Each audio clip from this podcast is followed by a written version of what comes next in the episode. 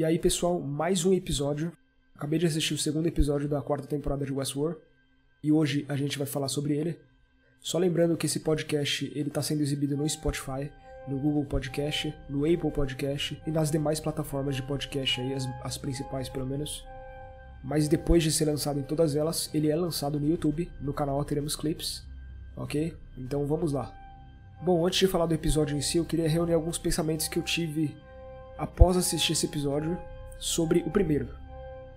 Porque cada episódio de Westworld ele tende a mudar a sua opinião sobre o episódio anterior, né? E esse episódio, na verdade, ele não mudou muito minha opinião sobre o episódio anterior, mas ele certamente esclareceu muitas coisas. A primeira delas, que é a que ficou mais claro, sinceramente, que é a razão porque o William estava atrás daquele local, naquela represa específica onde tem dezenas e dezenas de servidores ali, e uma coisa que a gente aprende com grandes corporações como Google e Facebook é que eles têm sim empresas como essa em diversos lugares do mundo. É quase como se fosse o um pequeno segredo deles, né? Eles têm diversas instalações onde eles guardam parte de seus dados, certo? O Google, por exemplo, não tem a sua parte de dados só em um lugar, porque são muitos dados. E, o Facebook é a mesma coisa. Então eles têm espalhado por alguns lugares dos Estados Unidos em especial, alguns locais onde eles podem manter grandes quantidades de dados. E essas grandes quantidades de dados, elas, claro, precisam de água, né? Nesse caso, porque tem toda uma explicação científica de como a água num local com diversos servidores serve para intensificar um pouco mais esse lance de guardar todos os dados e, claro, manter um servidor não muito quente, por exemplo. É um exemplo que a gente já viu na série, né, com a própria Forja, no final da segunda temporada. Mas o que eu gostaria de lembrar também é a respeito da terceira temporada, que na terceira temporada o William ele revela que ele vendeu uma parte da Delos, dos dados da Delos em especial, né, para o Serac. Isso há anos atrás. O William diz que os dados foram roubados dele e a pessoa que roubou está morta. Nesse caso seria o Serac, né? Esse é o William, mas nesse caso é um anfitrião e não o William de verdade. Ele é um dos anfitriões de Westworld. Dessa forma, é por isso que o William considera que ele foi roubado, por assim dizer por mais que a sua versão humana tenha vendido. Então o primeiro episódio é o William recuperando esses dados. Só que é importante lembrar também que os dados que o William vendeu, os dados da Delos que o William vendeu para o Serac, o Serac usou para o programa de reprogramação mental dele. Que é aquele programa dos Outliers, que é a ideia de você tentar refazer os seres humanos, você tentar corrigir as ovelhas negras do mundo, similar ao que eles fizeram com Caleb, né? Onde eles meio que apagam algumas memórias dele e transformam as memórias dele a ponto de que ele não perceba as coisas que ele fez no passado. Então isso consequentemente molda ele no futuro. O fato do Homem de Preto e por consequência a Halores estarem usando esse novo local de dados significa que tanto eles podem preencher ele com novos dados, quanto que talvez eles reutilizem esse projeto usado pelo Serac. Coisa que eu acho que é muito provável, porque, como eu falei, tem muitas coisas em relação ao Roboão que eu duvido que a Halores deixaria para trás, porque querendo ou não, é uma forma de prever a humanidade, né? É algo que uma inteligência artificial que quer destruir o mundo simplesmente não poderia ignorar. Então, faz sentido que ela use isso ao favor dela. E nesse episódio agora, no segundo episódio, nós temos uma visão de do que exatamente que a Halores quer e que o William, que está fazendo parte disso agora, né, pelo menos a versão anfitriã dele, o Homem de Preto, o que eles estão realmente fazendo, né? A ideia mesmo é controlar os humanos, como a gente já viu no episódio anterior, mas eu acredito que tem muito a ver com reprogramação. Eu acho que eles vão tentar em algum momento, ou talvez já estejam tentando, reprogramar os seres humanos. Como eu disse no podcast anterior, a ideia talvez seja transformar os humanos em algo tão controlável como um robô, por exemplo, onde você pode reprogramar ele para fazer o que ele quiser. Não só uma ideia de controle mental, tá? Com as moscas e tudo mais. Talvez uma ideia um pouco mais refinada do que isso. Nesse ponto, a inteligência artificial não estaria mais só tentando prever os humanos e controlá-los. Como a gente vê hoje em dia com propagandas, né, onde tudo é uma recomendação. Literalmente tudo que aparece na tela do seu computador que você não pesquise, por exemplo, é uma recomendação de algo que o sistema, que o algoritmo sabe que você gosta. Para mim, parece muito que Westworld é uma tentativa de ser um documentário sobre o futuro da humanidade. Então, as inteligências artificiais agora estariam supostamente tentando reprogramar os humanos. Pelo menos é algo que eu acho que a série vai abordar mais à frente na temporada. Mas falando do episódio, no segundo episódio agora temos uma ideia de que está sendo implementada uma nova ordem mundial. O que é uma coisa que todo vilão que tenta mudar a humanidade de alguma forma, ele implementa assim uma nova ordem mundial. E nesse caso, a Halores e o Homem de Preto estão fazendo isso substituindo líderes mundiais. O que é uma ideia que a gente já viu em Future World, né? Que é um dos filmes originais de Westworld, dos filmes bem antigos. E Future World é uma narrativa onde, na verdade, após o, a falha dos parques da Delos em Westworld, onde houveram mortes em massa, alguns anos depois, os humanos teriam criado Future World, que é um mundo onde você ilustra o futuro da realidade como ela seria. Toda aquela ideia de ficção científica, de carros voadores e tudo mais, implementando em um mundo futuro, como os humanos imaginam que o futuro seria. E temos muitas vibes de Future World nesse episódio, porque o parque de Future World no filme, ele é usado para você matar figuras importantes, como um presidente, como no caso que aconteceu na série agora com um vice-presidente, e substituir eles por anfitriões. Mas falando do episódio em si, o episódio ele começa com a Clementine, que é uma daquelas anfitriões do bordel da Maeve na primeira temporada, onde a Clementine ela tá aparentemente no Novo México. E ao chegar em casa, ela se depara com um homem de preto lá.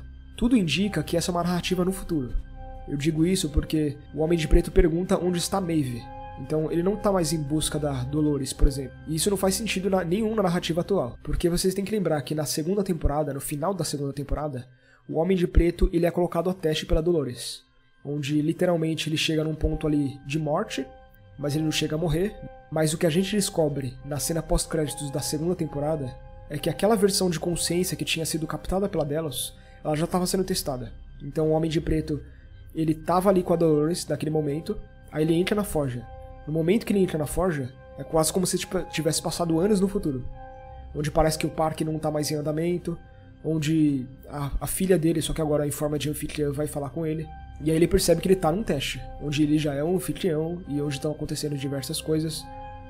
E assim como Dolores também estava presa no, no, no, tempo, por assim dizer, lá na primeira temporada, o Homem de Preto agora está preso no tempo. Pelo menos essa ideia que a cena pós-créditos da segunda temporada dá a entender. Então acredito que talvez essa narrativa onde o Homem de Preto vai encontrar Clementine pode ser depois desse período.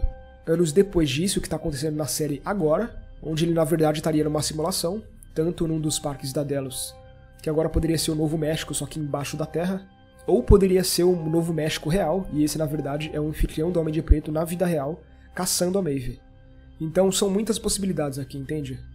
Só com dois episódios não dá pra ter muita noção do que, que é, mas a gente já pode extrapolar com base na ideia de que tem outros parques no mundo ocidental, em especial embaixo da Terra. Então o Homem de Preto diz que está procurando a Maeve e ele mata a Clementine. Na sequência temos a linha temporal atual, onde é Maeve e Caleb indo atrás da única pista que eles têm, que é justamente aquela memória que a, que a Maeve viu no episódio anterior da cabeça de outro anfitrião, onde ela via o Homem de Preto numa mansão. Aparentemente essa mansão pertence ao senador e é para onde a Maeve e o Caleb vão.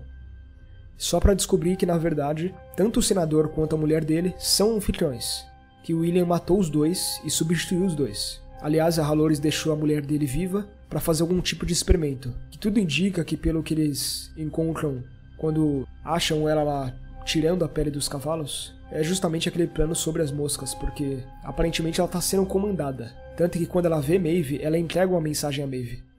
E logo fica claro que tudo isso é, na verdade, uma armadilha. Né? A Maeve e o Caleb eles estão caindo numa armadilha, tanto que a Maeve diz nesse episódio mesmo que ela tem certeza que é uma armadilha. Só que por alguma razão eles ainda assim vão em frente. Logo na sequência, após a entrada da série, a gente tem a Clementine falando com o pessoal do governo dos Estados Unidos que está atrás do William. E essa cena lembra muito Future World também porque é justamente essa ideia que eu disse sobre você matar os líderes mundiais e substituir eles, que é uma ideia principal do filme. E aí o pessoal que comanda a comitiva do vice-presidente, eles vão até a Delos, não conseguem arrumar nada com a Delos, e posteriormente eles vão até uma pista de golfe onde o William tá lá. E pela forma que o William acerta os buracos ali da pista de golfe sem errar nenhuma vez, só indica que esse William na verdade é um anfitrião, é claro. Mais tarde a gente descobre que o William realmente está vivo, como eu disse no podcast anterior, que eu imaginava que a, a Halores não ia matar ele, não. Porque isso é meio característico da Dolores que a gente vê na segunda temporada, né? Que é a Dolores que realmente gosta de manipular e, acima de tudo, torturar suas vítimas, por assim dizer.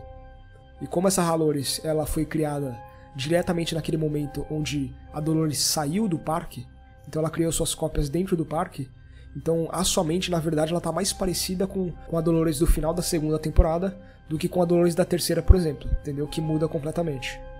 Então é mais do que natural esperar que ela haja da mesma forma que a Dolores anterior agiria.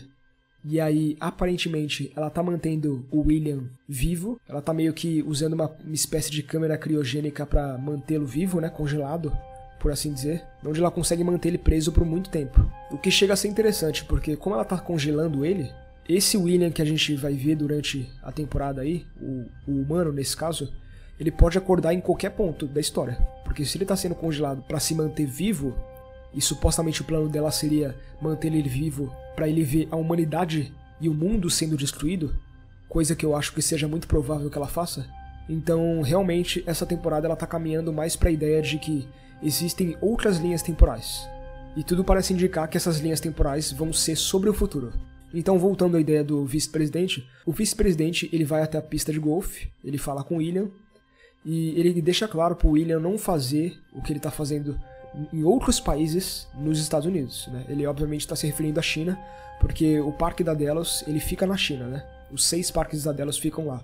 E aí o vice-presidente ele diz que ele sabe que o William está fazendo alguma coisa aqui no Ocidente, nesse caso no próprio Estados Unidos, só que ele não pode fazer isso. E eles não vão permitir que ele faça isso porque ele é um sociopata e tudo mais. E aí o presidente ele cita que tudo que a gente vê ao redor, né? Ele está citando a pista de golfe nesse caso, mas ele diz tudo que a gente vê ao redor é seu falando pro William, né? Quase como se o William ele fosse dono de tudo, né? Ele é dono de, da maioria das terras e ele só tá comprando mais e mais terras. E é uma coisa que aquele mexicano do episódio anterior também disse. Ele disse que ele tá comprando mais e mais propriedades em diversos lugares. E o William, ele já era na verdade um bilionário, na linha atual da Delos. Porém, como o Serac morreu, na verdade o Serac ele tinha comprado o Insight, a gente pode supor que a Halores pegou todo o dinheiro que era do Serac inclusive os dados da Insight e tudo mais, porque eu também acho que ela vai usar esses dados a favor para manipular a humanidade. Porque afinal, a Insight, eles têm os dados humanos de forma civilizada, nesse caso o que os humanos eles fazem em dispositivos como a internet e tudo mais, e a Delos, eles têm os dados humanos de forma não civilizada, o que os humanos fariam se eles tivessem tais circunstâncias, tal como num mundo onde eles podem matar, estuprar e fazer tudo o que eles quiserem. A lógica aqui é que ela une esses dois dados, tá? E acima de tudo, como ela tem todo o controle da Insight e da Delos, ela na verdade teria quase todo o dinheiro do mundo, e isso justifica não só o aumento de parques, que está aparentemente criando vários parques em vários lugares, inclusive no próprio Ocidente, mas que também eles continuam comprando mais e mais propriedades na vida real, que posteriormente no futuro eu acredito que vão virar parques. Bom, o Homem de Preto ele mata o vice-presidente e obviamente o substitui, como a gente vê no final do episódio. E é assim que a gente descobre que essa nova ordem mundial já está em andamento. E como a nossa Charlotte Halores aí diz pro quando ela vai controlar aquele mesmo cara do governo que foi atrás deles na Delos. Ela diz especificamente que não é prático para eles substituir todos os humanos, porque afinal, que tipo de vida eles teriam que ter, né? Então o plano dela é obviamente controlar os humanos. Assim eles não precisariam substituir todos eles, só os mais importantes, como líderes mundiais, por exemplo. E aí ela usa uma mosca para entrar no olho dele, obviamente, o controlando.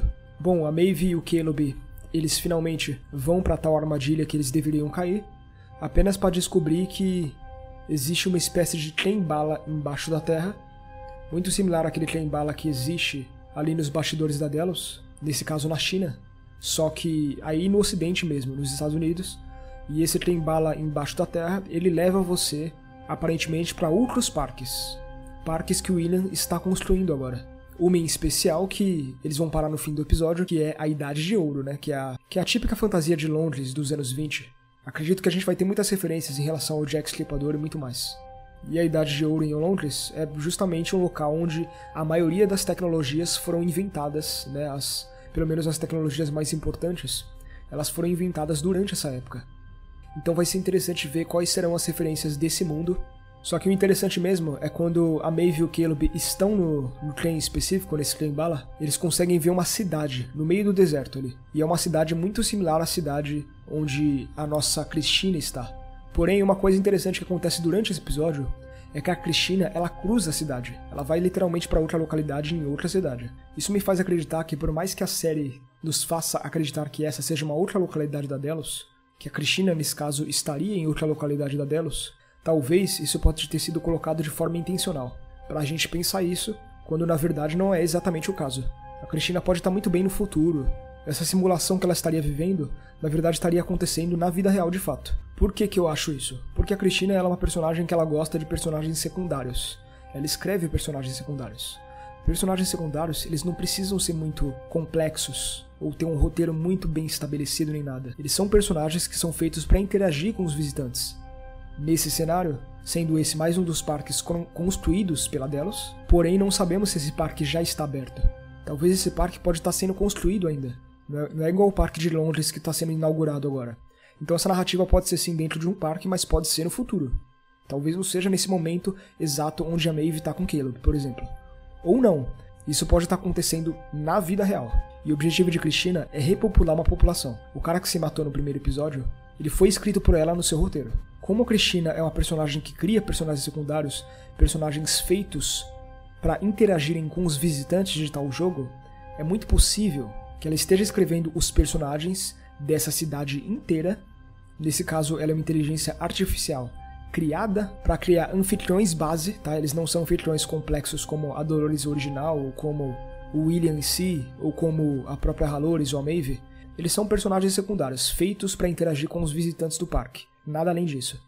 Eles só são a isca, né? Na verdade, eles são criaturas que estão ali para interagir com os humanos nesse mundo e eventualmente fazer com que esses humanos sejam substituídos, porque se a ideia for que realmente é um parque da Delos, essa realidade da Cristina for um parque da Delos, a ideia é trazer pessoas para lá, certo? Para você matá-las, porque a única forma de você eliminar a população mundial de forma mais rápida, por assim dizer, seria você levando eles para um jogo e acabar com eles no jogo, tanto substituindo eles ou não. Mas também seria uma forma de implementar algum outro tipo de narrativa. Como por exemplo, se você colocasse visitantes o suficiente dentro de um parque, você poderia simplesmente soltar as moscas nesse caso onde as moscas controlariam cada um deles, e aí no fim das contas você matasse todos eles. Porque a própria Cristina diz que o final da história dela, lá do primeiro episódio, é que no final da história dela todo mundo morre.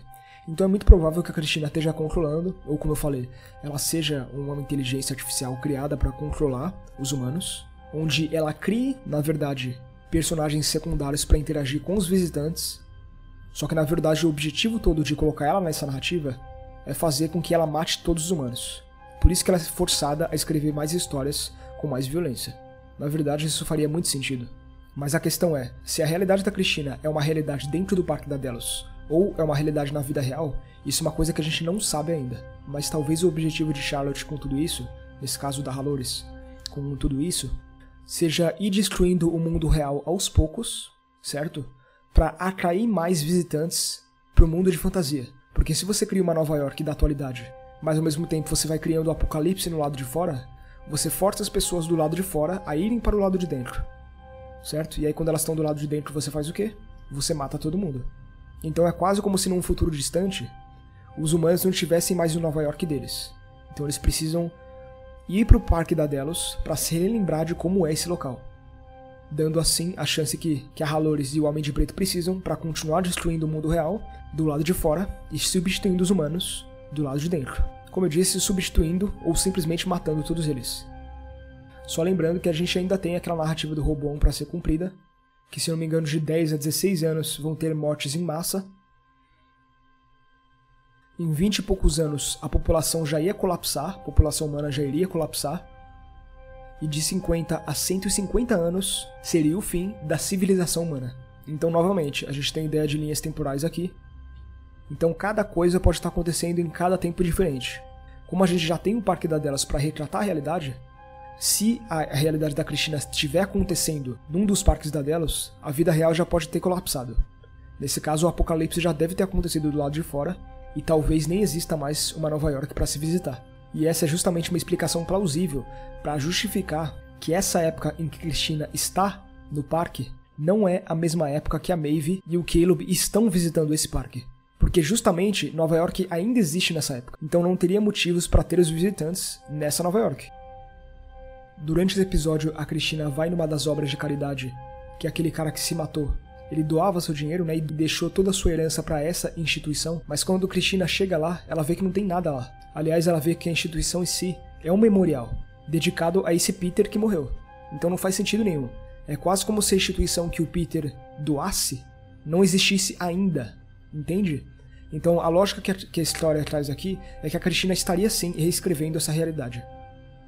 Tanto que no momento onde ela vê engenheiros e construtores dentro dessa instituição, ela diz para eles ir embora, mas ela não diz tipo mandando nem nada. Ela pensa para si mesma: "Ah, eu quero que vocês vão embora".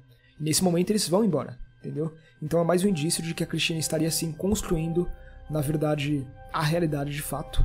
Ela é uma roteirista desse mundo e o simples fato dela ter, ter sentido pena da morte do Peter, que é esse cara aí que morreu, e do nada a instituição de caridade está sendo construída em nome dele, já seria um indício de que a realidade acontecendo estaria acontecendo no momento em que ela quer que aconteça.